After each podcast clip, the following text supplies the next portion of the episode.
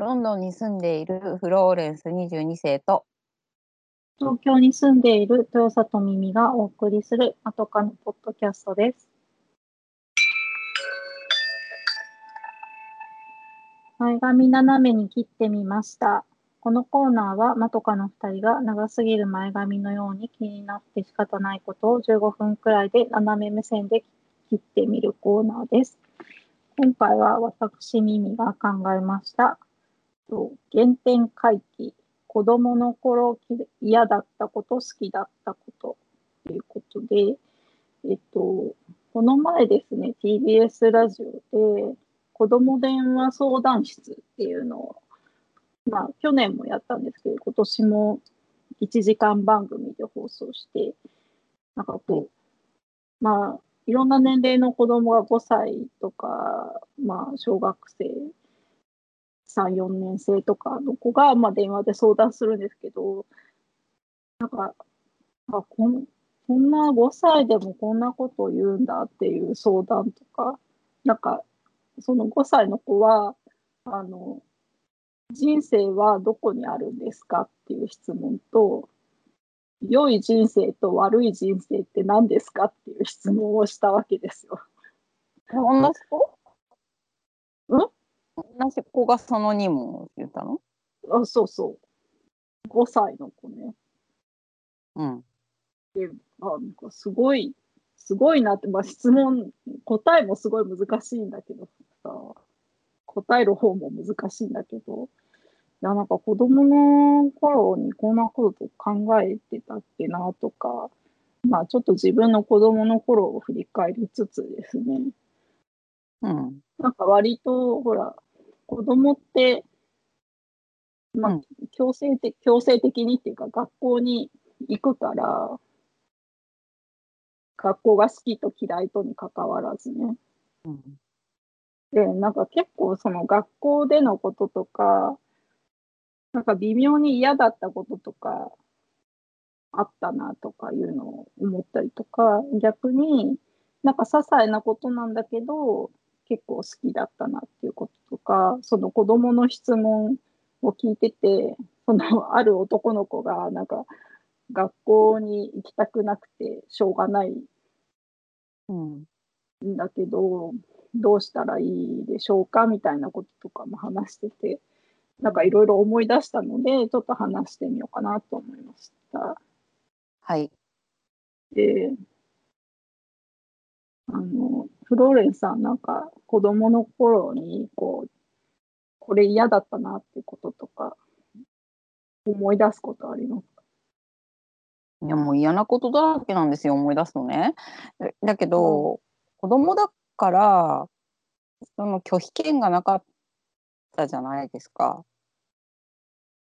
そうそうそう、それが選択肢がないんだよね。うん、そうなんだよね。でだからもうちょっと賢くて、うんうん、もうちょっと遠くを見られる子だったらよかったのになとはい今思う。でもまあ子供だからね子供って言われたまんまだからうん。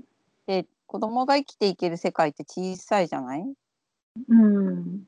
から出たら生きられなくなっちゃうからだからその何ネグレクトとかに遭ってる子供とかもそこにとどまるしかないから辛いわけだなっていつもなんかそういう映画とか見ると思うけど、うん、だからなんかもっと選択肢がないってことに気づけたたらなとか今すごく思うけど、でいやいやいっぱいいっぱい嫌だったですよ。あの私は田舎で生まれ育ってるからもう見えないルールみたいのがもうね、すごいあってうん、今考えれば保守的な町だからうん。なんか先生に立てつきとかもありえないわけ。うん。まあ、小学校今想定してっていうのは幼稚園とか小学校ぐらいの子供のことでしょ？まあそうだね。まあ中学校くらいまでかな。義務教育。うん中学校はもういでもちょっともうものが分かるようになってるからおかしいなと思うこといっぱいあったけど、うん私なんか田舎の暴力中学だからうん。先生室内持ってたりとかしたしね今考えたらも暴暴力だよ本当に。うん、私も同じく暴力中学だったからわかりますよ。うん、だってこうなんか連帯責任とかで殴られちゃったりとか何も悪いことしてなくてもね、とかそういうのいっぱい、あとすごい男尊女卑な先生がいて、うん、いいか覚えとけ。男の方が女より偉いんだぞってずっと言ってた。ずいぶんはっきりと言ったの。あすごく右翼的思想のある人だったんで今考えればね。うん。あのい如実にそうそうなわけ。今思い出すね。うん。でねい,、まあ、いっぱい嫌なことであった中でじゃあちょっとちっちゃい頃のもうちょっとちっちゃい頃のことだとまあミミさんが前前へ習いが嫌だったって言ってたけど、うん。えっと、私が行った小学校では運動会の時とかに、えっと、行進とかするんだけどうん。頭右っていうのがあったの。それはね頭？うん。行進だから軍隊なんだよね今考えれば。えっとあ歩いてる時に会釈ができない敬礼ができないからーうん。校長先生とか朝礼台の上とかに立ってるわけ。うんでそこに対してお辞儀ができない代わりに右右側をにいるんだけど、えっと、頭を右側にむ横側に向けてこう手を斜めに伸ばす敬礼するわけ。はいはいはい。とかもな何のため？って思っちゃうわけ誰が見てまあ親とか来てるけど見てるわけでもない小学校の校庭でねうんわざわざななんでこの校長先生がそんなにだからまあそそんなに偉いのかぐらいは思ったんだね多分当時も。そうね。うんでほら私あとなんか戦争ダメ平和教育エリート教育されてるじゃない？子供の時から。うんうんうん超迷惑だったやつね。うん夢に出てきちゃうよなかったやつ。本当につらかっいやた。いや今となってはいいいいですよ。いや今となってはいいけど当時は本当に怖かったから辛かったんだけど、はうんあの私の弦以上のインパクトだったからさうん私の弦は素晴らしいけどでだから、うんなんかそういう戦争とか本当にダメだと思ってるのに運動会のいつもなんか、えーっと標語みたいのを作るわけ。なんかテテーマうんみたいのをうん子供たちから募集するんだけど全部なんかね戦争みたいなの戦う勇気がなんとかみたいなやつなの。あでーあーでもそんな疑問に思ってるのは戦争エリート教育されてる私だけなわけ。うん英いわゆる才教育エリート教育ね。そうそうそう。だから言ってもあんまピンとこられないわけ。なんかおかしくないとかって言った気もあるんだけど何言わ言ってんのになっちゃって一回だけ先生なんかまあまあまあ話聞いてくれる先生にも言ったことあるんだけどちょっときょとんとされちゃったこととかがあって「先生うんなんかおかしくないですか?」みたいなこと言った気がするんだけど。うんでもね、でも全然、全然な、何にも、何にも。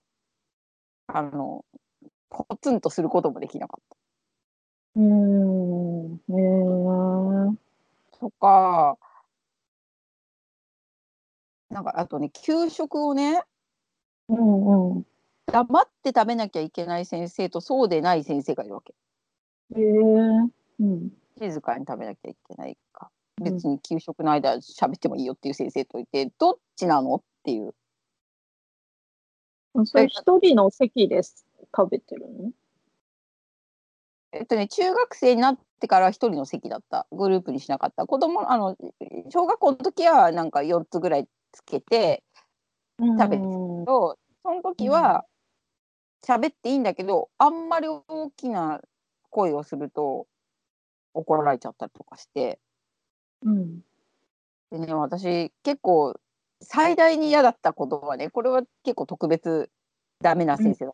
ダメっていうかひどい先生だったなと思うんだけど、うん小学校4年生と5年生ってクラス替えがなかったんだよね。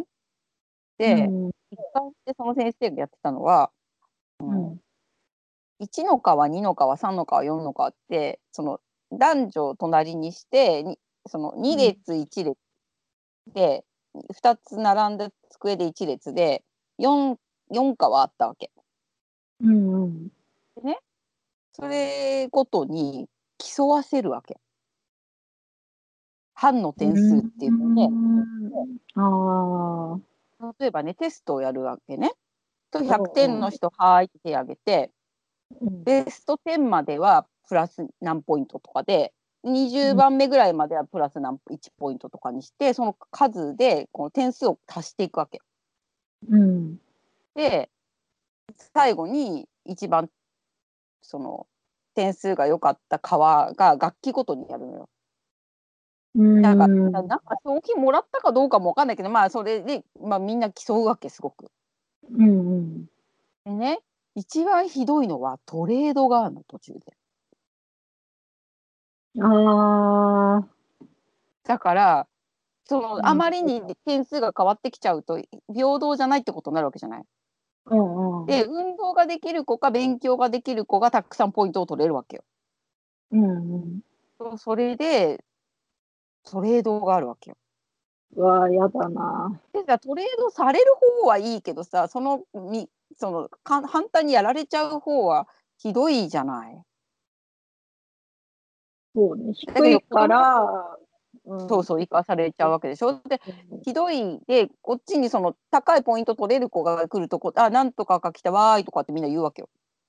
うん、そうだよね。子供だから残酷じゃない？うん。でもそういうことを大人が采配してやってたっていうのだってだってトロエド誰がするかを考えるのは先生なんだもん。うん。みんなの意見もちょっとは言うけど、でも言わせちゃうわけよみんなにも意見をねなんとかが欲しえいみたいな。えは、やだな。今考えると全く人権がないわけ。うん。でも子ひ供っ。てねそこに生きるしかないからあ大きな疑問も持たないんだよね。うん。でももっと今みたいにインターネットとかがあってアクセスできるような世の中だったらちょっと違かったかもって思ったりすうん。る。ただなんか子供なりに、えーいろいろ悩みはたくさんあったから、うん。うんと、なんかちゃんとせ正義がないみたいなことは思っていっぱい疑問だったよ。そうね。それはすごいある。あるよねか。矛盾が。正義、正義感、正義感が強い子供っていうか、なんかそう、そうするとす、なんかいい子みたいに聞こえるけど、うん。なんて言うんだろう。割となんか早熟だったせいもあって、うん。なんかこう、その先生の嫌な部分とかもすごい結構なんか、分かっちゃったりとかして、すごい、うん、反私も反抗したりとか、まあね、私もだからその、前に習えて、なんかこう、よくよく考えたりとかすると、あれ何のためにやってんだろうみたいな のとか、別にうん。そこまで均等に並ばなきゃいけないうん。理由とかもいい、うんなんか小学生でよくわかんないし、だからさらにこう、小さく前習えてある。うんあれがなんか、い すごいイラッとしてた記憶がある。なんか日本日本でもわかんないな中国とか韓国とかにはあるかもね。そうだね。うんな欧米ではないんだろうなってうんありえない想よ。像、想像するけどね。うんあとね、あと、今はないみたいだけど、雑魚を測るのね。今ないあれひどないの、ないの。の？なんなあなあだって意味ががないんだもん、雑魚を測る意味が。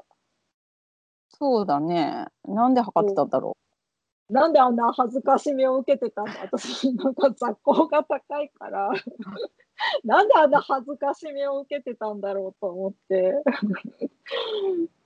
そうだね。意味がない数値をうんなんで、なんでずっと測ってたんだろうっていう。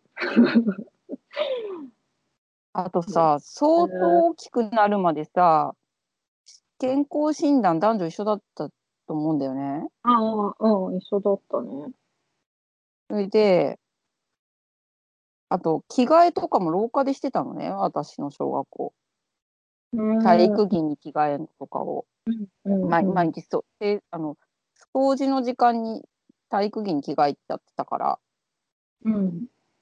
それでね、今考えると、私の先生じゃない、隣のクラスの先生、うん。男の先生、若い男の先生、小児性愛者だったと思う。おーだってねこ、みんなね、5年生とかになると気づき始めるのよ、そのことに。うん。どうして着替えの時間になると先生は廊下に立ってニヤニヤしているのかっていうのが、ねあの言わ言われてたの。うん。なのに、で、親とかにも多分言ってた子もたくさんいると思うんだけど、大きく問題にならなかったんだよね。うん。うんでも今だったら大変なことですよ。でもいろいろだから時代が進むっていいことかもね。あのいろんな可視化がされるっていうか問題になるっていうか私の時に問題にならなかったもん。うん絶対そうだったと思うん。でもなんか記憶をたどるとそういう先生、多分なんかこう、学校に一人くらいいた記憶がある。う。うん。ある私もなんかこう膝の上に乗せたりとか、うん。うん、あるよ。うん。なんちょっといろいろんなことが、うん、思い出すとあもう本当にちょっともうもうひどいとかって子供に人権ないって本当だなと思う思うけど、だから学校行きたくないって思う子供うん。がね、でも、でも、うんなんか辛いのすごいわかるなっていううん、のもあるね。じゃあでも、今はさいなく行かなくてもいいっていう選択肢が私たちの時よりあると思うけどでも、うんうん、あの子供がそのことを知ってるかは分かんない。そう、そうなんだよね。うん、でも、あるって出ても、そんなこ嫌だったらう、うんうん言えばいいんだけど、でも言えない子もいると思うからね。うん、言えない子もいる。え辛かったら逃げちゃえばいいのよ。死んじゃりゃ痛くなっちゃうぐらいだったら逃げちゃえばいいんだけど、今大人になったから分かることであって、子供にまでそこに逃げちゃえばいいっていうのはどうやったら届くんだろうって思っちゃう。うん。うん、スマホととかを持つ年齢になったら届くかもしれないけど、うん。でも、そうじゃなかったら自分でその状況、情報を、そうやってテレビとかでいっぱいいっぱい連呼してくれなかったら、それも子供が見るテレビね。そうだね。わかんないよね。アニメの裏とかにちゃんとなんか、あの、言ってくれるとかさ。うん、そうね。テレビも見らんない子とかもいるし、う。うんん、だから本当に困ったらここに電話してととかさ、みんな公衆電話からとかもフリーダイヤルでできるとかしないと、SOS が、だってもう DV とかさ、虐待とかはもうちょっとひどくなってるじゃない？もしかしたら私たちもあったのかもしれないけど、ああったと思うけど、ひどいか、うん。それとも今だから分かっちゃって、ちょっと分かんないけどね。うん。まあね、だから、こう、図書、うん、学校の中の図書館とか保健室とかに、その、うん、辛かったら、なんか、ね、相談してくださいみたいなね。うん。今考えると保健室はいっぱい逃げてきてた子いたなって思い出すんだけどでも結構うーんあんまりちゃんと対処してなかったよねそうかもね。当時はね。ああ。うん。まあね、そんな、まあ、まあ嫌だったことは、こう、溢れてくるんですけど、なんか逆にこう、好きだったことって何ですか？うんとね、冬になると、お弁当を、お弁当、よ、まあ、小学校は給食だったけど、うん。と幼稚園はお弁当だったわけ。で、うん。アル、アルマイト？今考えたらアルマイトって何なんだろう？アルミじゃないんだよね。あの、お弁当を温めてたんだよね。あ、ストーブとかで？そう。うん。ストーブの前に大きなカゴを置いて、そこに、その、あうんえっと、アルミでできた、あの、とろけない素材のやつを持ってくるわけ。お弁当箱を。それであったかくして食べていたんだけども、年長さんぐらいになった時にお弁当温め機を導入しちゃったんだよね。もう、だから、あの、その、なんていうの、この風情のある、当時としてもなんか風情を感じたんだけど、その、うん。大きなだるまストーブみたいなところに、の上に、んあ横にとかにみんなで置くとかいうのはなくなっちゃあう。でもあれはなんかね、結構いいよいいもんで、いい匂いがしてくるわけなんだ。みんなののり弁とかのうんのりの匂いがするわけよ。うん。あ、いいですな。うん、そう。な子供ながらに好きで、で、うんあの、牛乳とかもあったホットミルクとかにできるんしてたんだけど、前の牛乳とか何何本か残ったやつとかを取っといて、なんかうん。温めたりとか、なんかいろいろ、その大きなストーブがあったから、うん。ただ、ストーブのせ近くの席になっちゃうと結構40度ぐらいになっちゃって暑かったみたいです。うん。温度が全然違うって。で、私たちの時も暑かったけど、暑かったっていうのは、その夏もね、でも、今はクーラーがないと教室やってられないけど、まあそこまで暑くうんなかったけど、冬は寒かったなって記憶なんだよね。うん、寒かった。うん、でも、半ズボン、半ズボン男子は絶対いるんだよね。ああ、一年中半ズボンってやつね。あうん、そうそうそもう、膝小僧とかカッサカサになってんのにさ、みたいな。そうそうそう。鳥肌立ってるじゃんみたいな感じ。寒いよね、みたいな。うんうんで もだからいいことなんかなかったとか言って幼稚園ぐらいだともう私のものが分かってないからなんか温かな思い出があるけど小学校ぐらいからなんかあんまりこうそんなに、うん、パッと思いつくのがないってことはそんなに楽しくなかったみたい私。私はなんかね、今思い出すと、あの、多分まあ今もそうなんだけど、結構団体行動が苦手だから、うん。あの、社生クラスうんとか、なんかこう、射精するときに、あの、なんか散らばって一人一人で、こう、うん。好きなところに、その範囲内で好きなところに行けるじゃうない？ん。うんなんかそういうと、まあその時、子供の時絵描くのは結構好きだったし、なんかその時間は結構良かったなって思う思い出したりとか、あと、あと、あの、実験？うん。理科の実験とか、単純に楽しかったよね。うんあのそうね虫眼鏡で燃やし、教科書燃やしてお怒られたりとかしたけど、そうねみんな。うんなんか、うんそう、それはね、この前、あの、時をかける少女を見て 思い出しああ。た。なんかあの、科学室とか、理科室とか、なんか、良かったなとか思って。うん。うん音楽室でベートーベンとシューベルトとかモーツァルトの絵が飾ってあって怪談話があったなんか夕方になるとなんかバチバチ見つめ合う目の目の目目線が変わるみたいなとかね見つめ合うんだ。見つ絶め合う対ある。そう学校は大きいからねあの怪談話があるよねうん。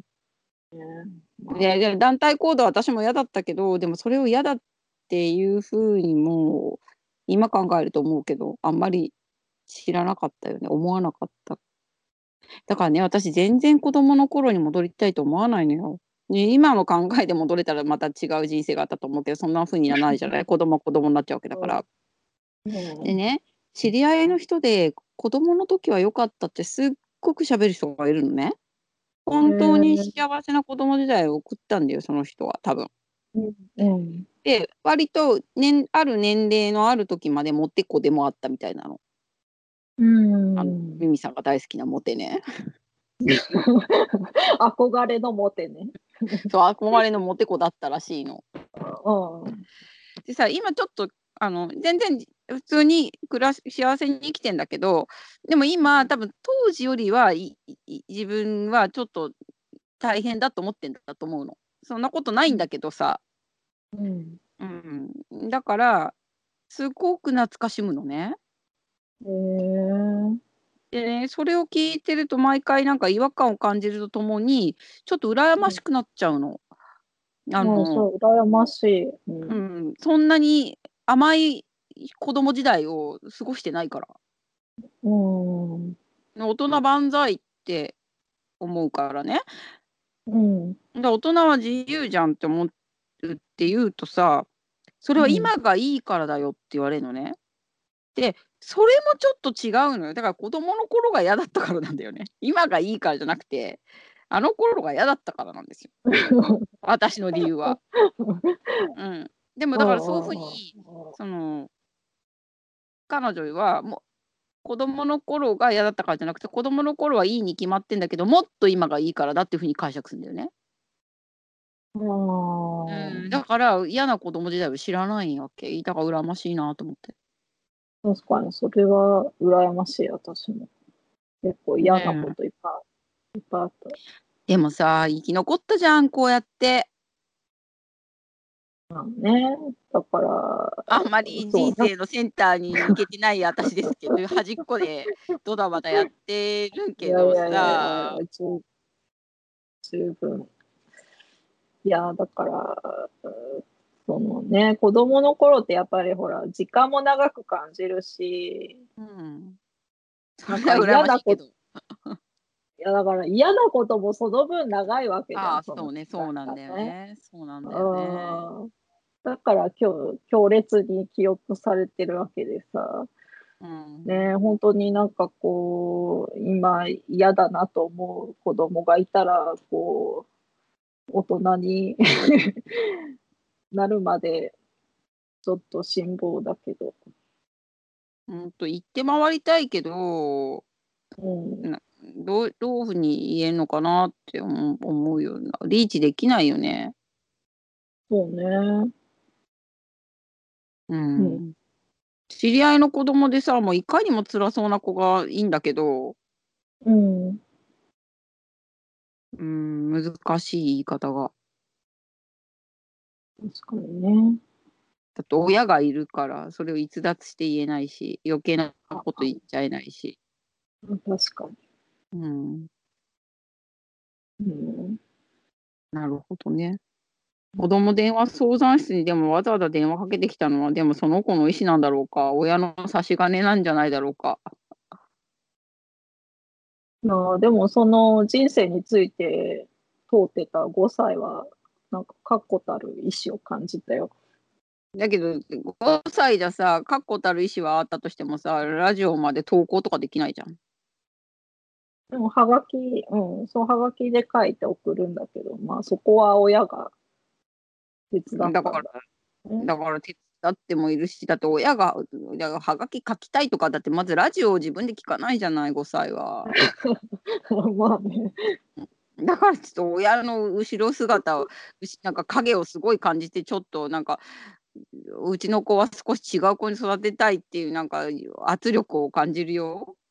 ああ、そこ、そうか。そこまで感じなかったけど、そうかもしれないな。なちょっと賢い子なんだと思うけど、うん。うん。ねまあ、そんなわけで、まあ、子供に相談されることもないんですけど 相談されてもいいような、ね、なんか自分の中に持っておきたいなと思います。私もそう思います。はい、では今週はこの辺でまたお耳にかかります。さようなら。さようなら。